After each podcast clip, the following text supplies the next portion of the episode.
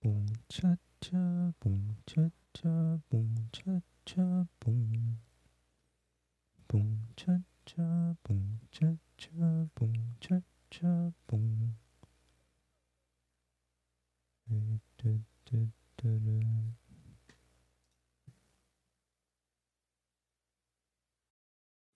Hello，大家好，欢迎来到森林边缘，我是语音。今天的开头呢，我想说先跟大家分享一些最近看到的时事好了。像前几天呢，我看到有一篇加州的新闻，他们在讲说，就是去年出了一篇文献，然后他们在讲说，那个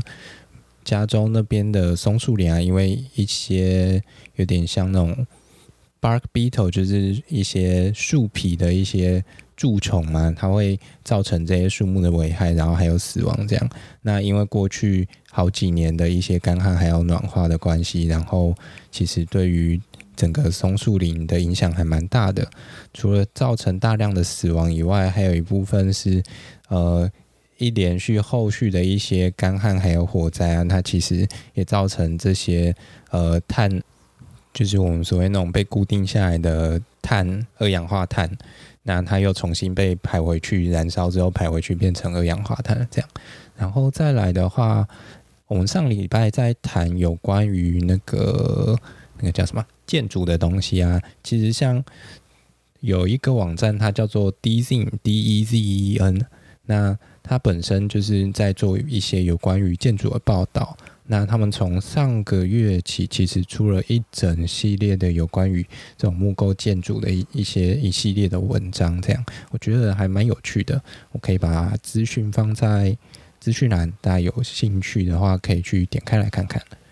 然后再来还有一则的话是有关于巴西亚马逊雨林的呃砍伐率吗？呃，算砍伐率。应该可以啊，就是 deforestation，只是有点像那种森林减少的一个比率这样。其实，在上个月，它在整体森林被砍伐的比率又上升了。那其实，在早些时候的话，它是有逐渐下降的趋势，但后来又开始上升了。那可能跟一些犯罪或者是还有一些保护意识下降有一些关系，这样。大概就这样。那我们就准备进入今天的正题吧。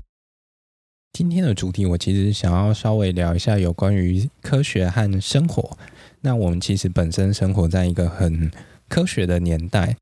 就像 Nokia 广告曾经所说的：“科技始终来自于人性。”为了解决生活上的这许许多多的问题，而诞生了许多的科技来解决这些东西。那其实科技啊，它也是建立在科学的应用之上。嗯，总结来说，科学它其实应该是一件很生活的事情，但大家似乎只会觉得生活上有一种科技感，却好像不太不太会想要来一点科学感的感觉。好像其实这样讲起来，科学好像离我们的生活很遥远似的，好像只存在于那种实验室里头。不知道大大家有没有想过，你们平常在日常生活中遇到了一些问题是怎么去解决的呢？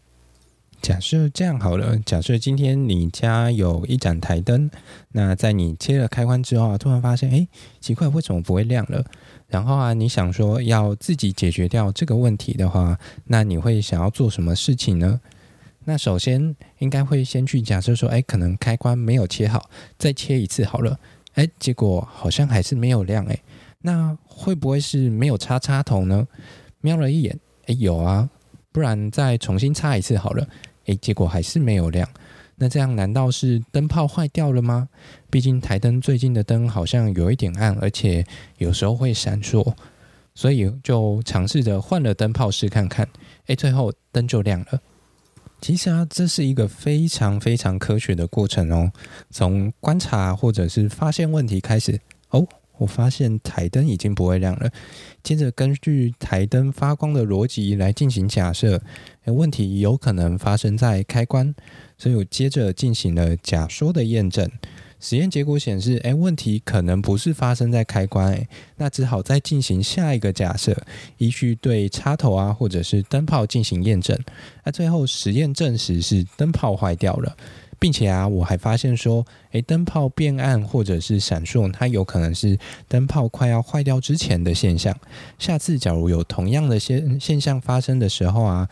可以先从灯泡开始检验起。那最后，这个其实就是变成一个是重复验证的过程了。从这里啊，其实我们就可以发现说，科学它其实只是一套解决问题的逻辑还有过程而已，而且其实也可以很生活。俗话说，科学始于观察，而且比喝水还要自然。就像你总会无意间发现啊，那个坐在角落的同事常常会不自觉的偷挖鼻孔。或者是工作累了，伸个懒腰，就会看到，哎，对面的同事压力已经大到一直在啃手指甲一样，咔吱咔吱咔吱的。其实啊，只要有这样子的程度啊，我觉得你就已经具备了成为一个科学公民的基础了。至于什么是科学公民呢？嘿，我们上国文课的时间又来了。我们今天呢，要来认识两个新的词汇，分别是公民科学还有科学公民。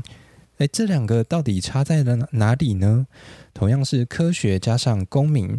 它的顺序不同，它的意涵也就不太一样了。就像是番茄炒蛋还有蛋炒番茄一样，前面的是名词是配料，后面的名词是主词，也就是所谓的主角。番茄炒蛋，蛋是主角，番茄是配角。蛋炒番茄吃的是番茄，然后配的是蛋。那科学公民呢？它就是一种公民，而且是兼具有科学素养的公民。那公民科学呢？公民科学它是一种有公民参与的科学，还是一种科学？那它的概念是相对于只有科学家的科学，也就是所谓的科科。没有啦，我乱讲的。那么，什么是有公民参与的科学呢？难道我要去成为一个实验的受试者吗？又或者是，嗯，好像可以去假扮成外星人，然后被抓去解剖研究，这样子应该算了吧？说到这里啊，不知道大家有没有玩过一款游戏叫做《Pokémon Go》？相信这款大家游戏应该很熟。它是一款我认为可以很好的教导大家什么叫做公民科学的游戏。首先呢，我们还是先稍微简介一下 Pokemon Go 是什么好了。Pokemon Go 它其实是二零一六年七月一款由任天堂还有宝可梦公司授权给 Niantic 这间公司负责开发和营运的一款 AR 手机游戏。这款游戏啊，当初在刚上架的时候，其实应该在台湾掀起了不小的波澜。因为它可以说是带起了全民疯抓宝的运动啊！那光是从手指刚会动的，一路到手指边抖边动的人，全部都在玩啊！真的是非常的夯。那在 Pokémon Go 这一款游戏当中呢，其实每当玩家去前往到一个现实世界中不同的地方，然后啊捕捉到了各种不同的宝可梦的同时，他们其实也在做观察、测量，还有记录各种不同宝可梦的数据。从属性啊、性别、大小、体重等等，那最后其实它都会汇整在所谓的图鉴里面。那这其实就像是一个公民科学家在做的事情一样，除了把宝可梦卖掉变换成糖果这个部分以外，那从生态学的角度而言啊，透过这些数据，其实也可以很好的帮助科学家更好的了解不同的生物之间的关系。那包含了还有物种的分布啊和迁徙状况。就像是游戏中在不同的时间啊、地点，还有天气会出现的物种，其实都不太一样。就像水系的宝可梦常常偏好出现在水边，又或者是像下雪的时候很容易出现冰系的宝可梦一样。这个时候啊，如果再纳入时间尺度的概念被讨论起来，它就会更有趣了。它其实就会像是我们在 EP 三讨论到樱花季的那集所提到的物候的概念一样，就是所谓的生物的气候。那拿四季鹿这个宝可梦来做举例好了，它其实就很好的代表了这件事情，因为这个宝可梦啊，它会随着四季的变换去改变它的体毛还有气味。像初春的时候啊，它的气味会略带一点甘甜，然后体色会如樱花般的粉红。到了夏季的时候啊，它则会换上绿色的体毛，然后再搭配上独特的青草味。秋天的话，当然不为过，一定会是金黄色的嘛，然后再加上可能像是枫糖般的柔和香甜。到了冬冬天的话呢，则不带任何的气味，体色也会转为暗褐色，甚至啊。在图鉴当中啊，它更直接说四季鹿它是一个通知季节来临的宝可梦啊，很酷吧？另外啊，像这样子的物种分布资料，它其实也可以进一步作为推敲物种演化的一个基础。就拿二零二二年年底上架的彩粉蝶来说好了，彩粉蝶它虽然是同一个物种啊，但是因为它分布在世界不同的区域，而拥有了不同的斑纹还有样式。那它背后其实是象征着一个物种种化的过程。就好比生物课常提到的达尔文和他发现的加拉巴哥群岛的故事一样，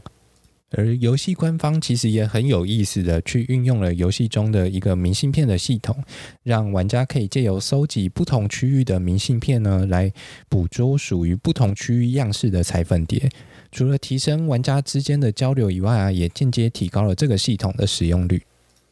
那除了像这种生物田野调查领域以外啊，公民科学还有其他的应用范畴吗？比如像是气候变化啊、自然灾害、环境污染，一路到那种卫生医疗领域，其实都有它可以协助的地方。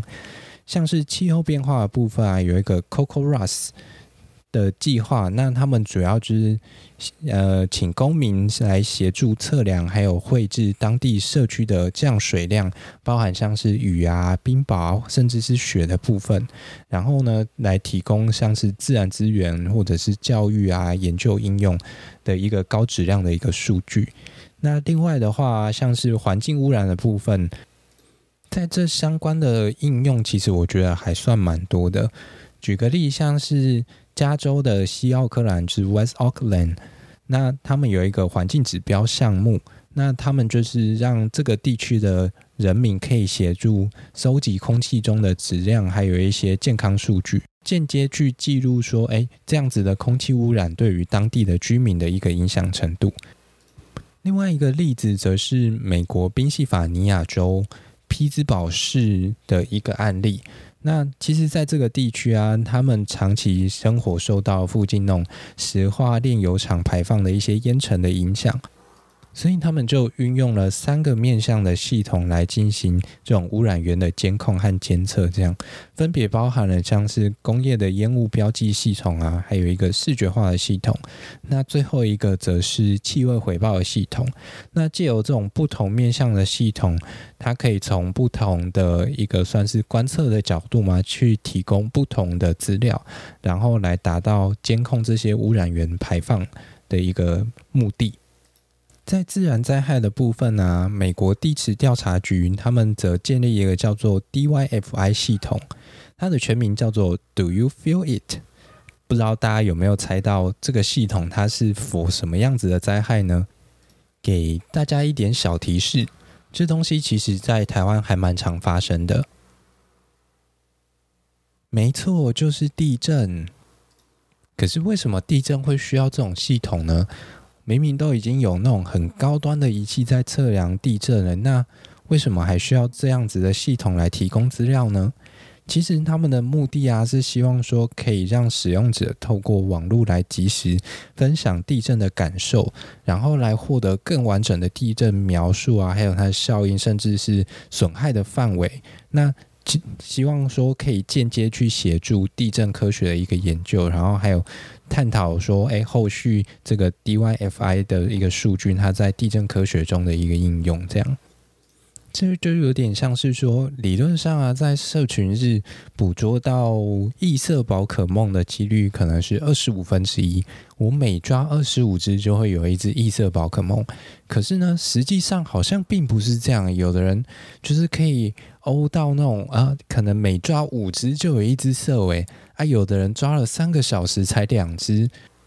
那假如说啊，每个人都可以提供哎各自的一些相关的资料来进行分析的时候，哎，可能就会发现说，哦，这个人之所以会那么欧，是因为他平常就氪了很多金，他是干爹，所以呢，游戏公司只好哎对他好一点，让他可以继续氪金，继续玩下去，诸如此类的。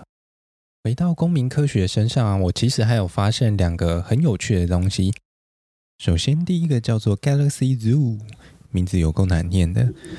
反正这个东西呢，它就是要协助星系的分类，因为宇宙上的星系实在太多了。那它简单来说就是多到哎需要找人帮忙一起分担，这样动作才会比较快。然后另外一个的话，则是叫做 iWire，这是一款游戏。没想到打游戏还能协助科学家进行研究，想不到吧？以后不要再说打游戏没有屁用了，打游戏是一件很神圣的事情。这款神圣的游戏，它的游戏目的是什么呢？它的目的是希望可以绘制出人类神经元之间的连接。因为科学家们啊，需要弄清楚八百五十亿个神经元，八百五十亿个神经元细胞，它们到底是怎么通过百亿个的突触啊，将整个电脉，然后是逐一逐一传递的。那除了因为这个庞大的数量以外啊，另外也因为电脑本身自动绘制的时间其实也算偏久，所以想说，哎，可以利用游戏的方式来找免费的苦力。然后因此啊，这些设计者们他们还为此设计了一个积分竞赛系统，让大家哎在打游戏的享享受过程中啊，还可以就是有这种角逐竞赛的那种感觉。听完之后啊，大家想必也，也许也会好奇一下，那这个所谓 iWire 它的游戏界面，它到底长什么样子呢？其实这款游戏它的本身的游玩方式还蛮简单的，并不会到太复杂。它呃，简单来说，它会分成两个部分，左边的话呢是一个神经元的三三 D 的那种立体图，那右边的话则是有点像那种。电脑断层的那种大脑的电脑断层扫描图片，这样，那玩家呢，主要就是要观察左边的那个三维的，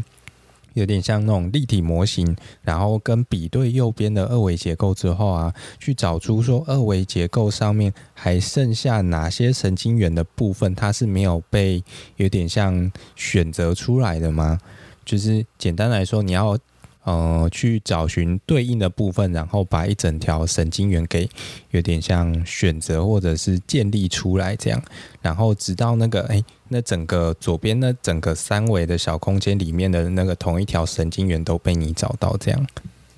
那我昨天其实也有稍微试玩了一下，我发现，嗯，就游戏的体验上来说，它其实不至于到太。难，但是相对上它就比较接近那种小游戏的程度。假如说，哎，大家想要打打游戏又要有点人生贡献的话，我觉得这款游戏是个不错的选择。前面啊，我们稍微简介了一下什么叫做公民科学，然后也稍微讲了一下它可以应用在类似像是气候变化啊，或者是环境污染，然后自然灾害啊，或者是一些阿里阿扎的领域里面。那究竟科公民科学这个东西，它到底可以发挥什么样子的功能呢？除了最直接的通过参与到科学研究之外啊，那它也间接促进了公民科学教育还有科学素养的提升嘛，这是一个最冠冕堂皇的一个说法。那除此之外啊，它其实也扩大了整个研究的范围，因为毕竟。科学家本身就只有那些人，那假如说，哎，公民可以参与的话，他的研究的范围还有他的研究的分量也可以提高。那假如说可以间接去达到，呃，有点像提升科学素养的话，然后，假如是有经验或者是有能力的一些，像算是业余科学家的加入的话，其实也可以间接提高这些数据的品质。然后也可以间接提高整体研究的成果的可信度，因为毕竟有时候研究的有点像数据量太少的话，它其实可信度会相对比较低一点。那也借由这样子资料的使用还有讨论，它是可以增加不同领域之间跨领域的合作的。在另外一方面啊，为了要确保公民。可以更好的理解科学研究的同时，其实它也确保这些科学家或者是一些知识的机构，他们可以更良好的去了解当前社会到底发生了一些什么样子的问题，那甚至进一步去促进一些公平社会正义的一些议题被讨论和研究，然后也可以帮助这些科学家成为更好的公民。就像是我们刚刚有提到说，那个 West Oakland 就是加州的那个西奥克兰，或者是。皮兹堡市的那个例子，他们其实就有点像是在促进这些呃有点像弱势团体嘛，他们的一些像是环境还有健康议题可以被凸显出来，甚至是被研究，然后有间接的或直接的证据可以来达成一些诉求。这样讲了这么多啊，不知道大家准备好要加入公民科学的行列了吗？接下来我们就来谈一谈台湾的公民科学。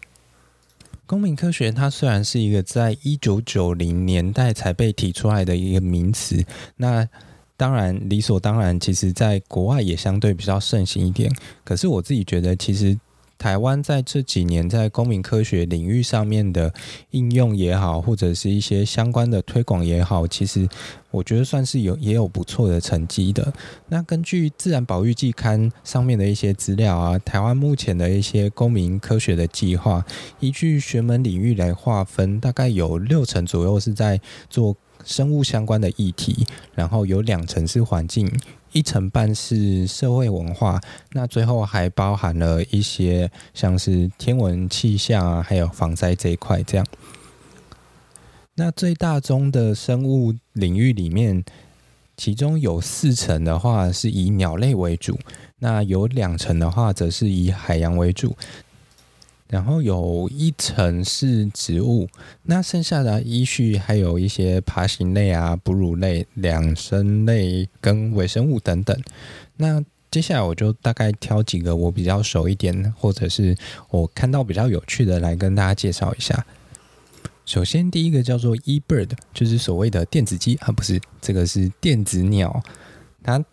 直翻的话确实是这个意思，没错。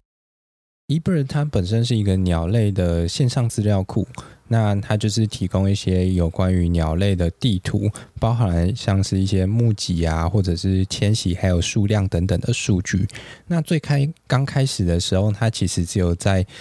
就是整个地球的西半球为主这样，然后后来扩大到了纽西兰，然后最后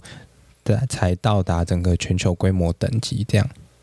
台湾的部分，大家只要上 Google 打上 eBird Taiwan，就可以找到属于台湾的入口网站了。它目前是由中华民国野鸟协会跟特有生物研究保育中心来共同管理的。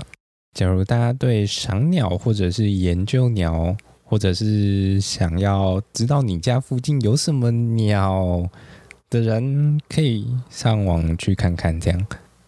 再来另外一个跟鸟比较有相关的呢，就是全球黑面琵鹭回报系统。这个东西讲白了就是来去监测黑面琵鹭怎么飞的嘛。那我想大家对这个议题可能也算还算熟悉，因为毕竟它算是一个蛮有名的一个候鸟。那同样还有另外一个是观察活体的比较大型的网站，它叫做 iNaturalist。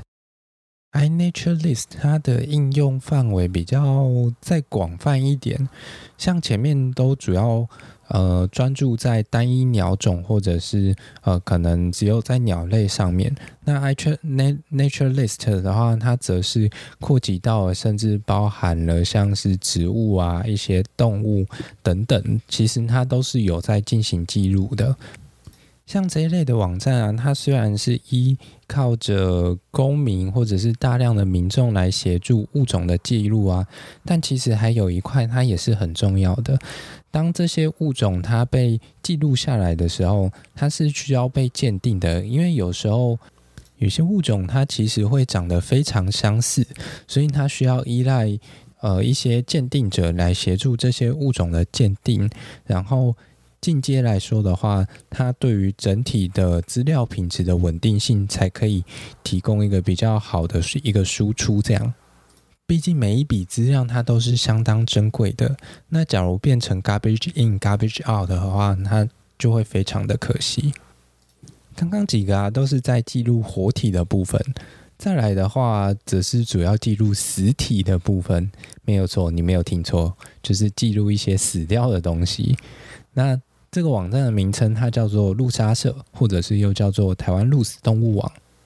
它原本是一个由特生中心发起的公民科学计划，然后后来就越越做越大嘛。对，那他们现在主要的工作内容呢，就是去收集这些鹿死动物的资料。它有可能是被车子撞死啊，机车碾过啊，阿里阿扎的，很有可能。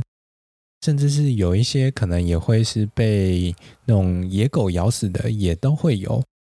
那借由这样子一些路杀的一些资料啊，就可以统计出台湾在某些特定地点它的路杀的热点。那进阶就可以去做一些措施来防范这些野生动物它被一些车子碾过之类的事情发生。所以啊，假如下次当大家开车在路上的时候，有看到一些什么小心石虎啊，或者是小心。路线啊之类的一些警示标牌的时候，希望大家车子可以开慢一点，留给这些台湾的原住民一条生路。再来，我们看到啊，气象局它其实有做了一个公民参与气象科学的计划。那这个计划它主要是要去协助一些气象图资的辨识，还有绘绘制这样。理由就有点像是前面的呃，不管是神经科学的那个也好，或者是星系辨识的那个也好，那原则上它就是因为资料量比较大，然后有时候其实用人工的速度会稍微快一点，那才会有这样子的计划出来。再来一个跟环境也比较有相关的，则是 LASS（L-A-S-S）Location Aware Sensing System，它是一套开源还有公益的环境感测器网络系统。那它有一块主要是在做 PM 二点五的一个开放资料，这样。不过我上网站看，它好像从一六年之后比较少在活动。那目前看起来主要的活动都是在脸书社团上面，大家有兴趣也可以去看看他们在干嘛。另外一个我觉得比较有趣的东西，它叫做台湾肠道公民科学计划。不知道大家能不能去想象这个计划它可能在做什么呢？总不会是在调查可能哪里的大肠面线比较好吃之类的吧？当然不是。他们这个计划呢，主要是在建造一个呃肠道微生物菌相组成的一个资料。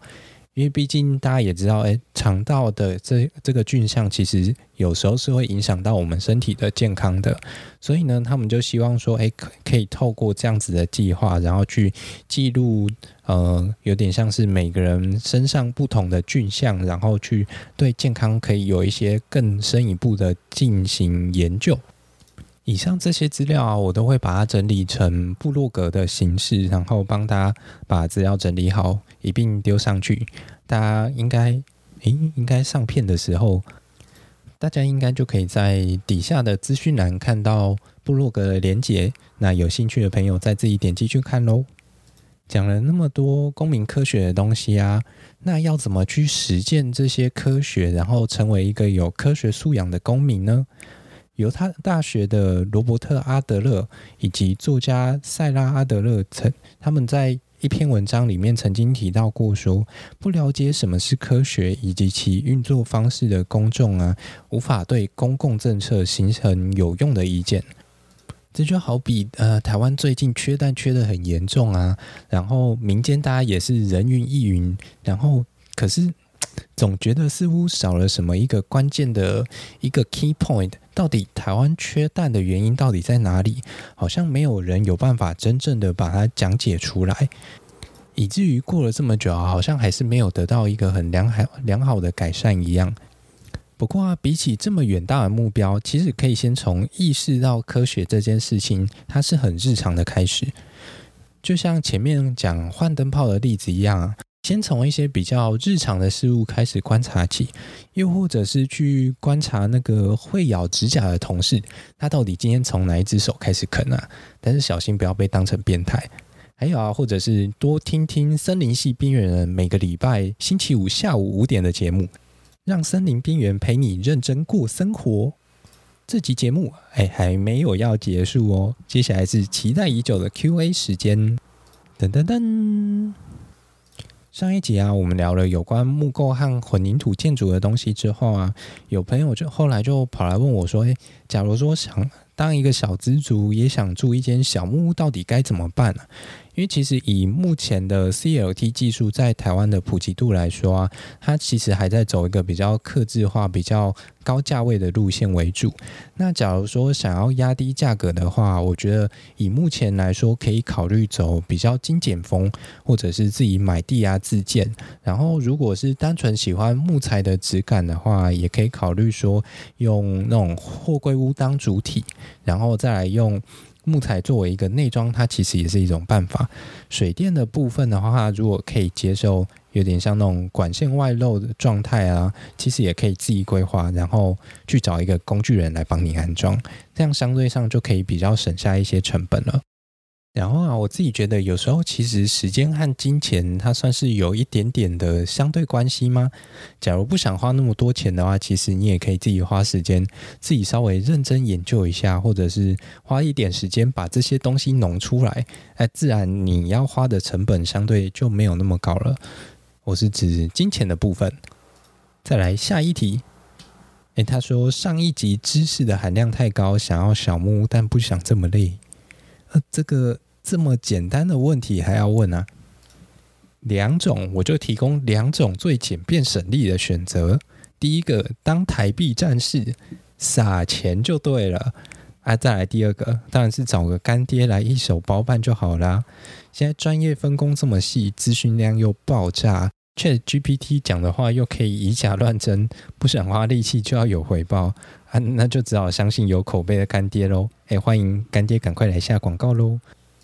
最后啊，希望大家还满意这一集的内容。我自己在制作过程其实也看到了蛮多很有趣的东西。假如大家喜欢我的节目的话，也别忘了记得订阅我的频道，然后每周五下午五点，让我们一起准时过生活喽。